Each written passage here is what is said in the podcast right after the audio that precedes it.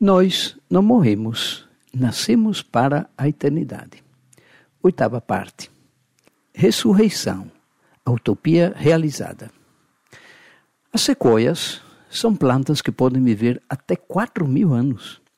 O acadêmico soviético as tem estudado para descobrir o germe da imortalidade. Na realidade, não existe outro germe da imortalidade a não ser aquele que os cristãos se transmitem de Páscoa para Páscoa. Cristo ressuscitou. Cristo ressuscitou.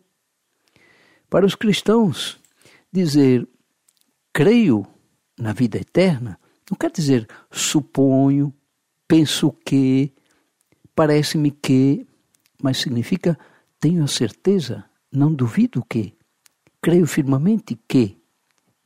Esse sentido creio. Pascal dizia que se aquele que crê estiver errado e realmente depois da morte existir apenas o silêncio e a escuridão, ele nunca o saberá. Mas se ao contrário for o descrente a estar errado, se existir algo além desta vida, ele constatará para toda a eternidade os efeitos do seu erro.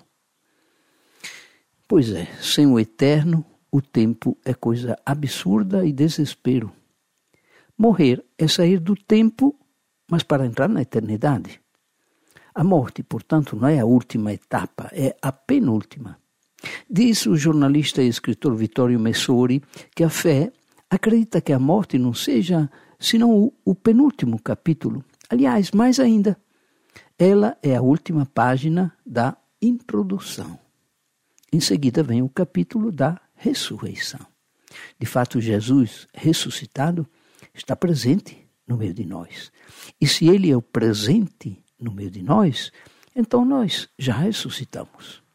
O verdadeiro dia da nossa morte é o dia do nosso batismo. Naquele dia nós fomos sepultados com o Cristo e naquele mesmo dia já ressuscitamos com Cristo. No batismo morremos em Cristo ao pecado mas renascemos pela água e pelo Espírito Santo, pela graça de Deus, renascemos. Esse foi o segundo nascimento. Por isso, podemos afirmar que ao nascer nós somos filhos de nossos pais. Na ressurreição, seremos filhos de nossas obras e da graça da redenção. Mas para viver após a morte, devemos viver como aqueles que devem morrer. Devemos viver em vigilância. Não nos nós não vivemos para morrer, vivemos para ressuscitar. Morremos para viver.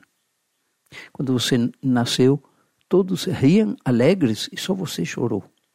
Viva de tal maneira que quando você morrer, todos fiquem chorando enquanto você ficará rindo, porque começará para você o oitavo dia, o dia do amor infinito que nos prepara com o Cristo ressuscitado, a felicidade que não terá mais fim.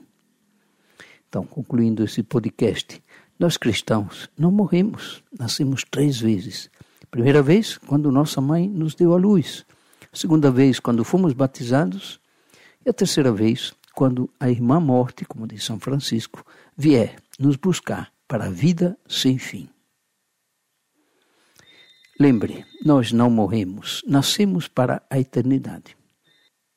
Continuarei o assunto no próximo podcast.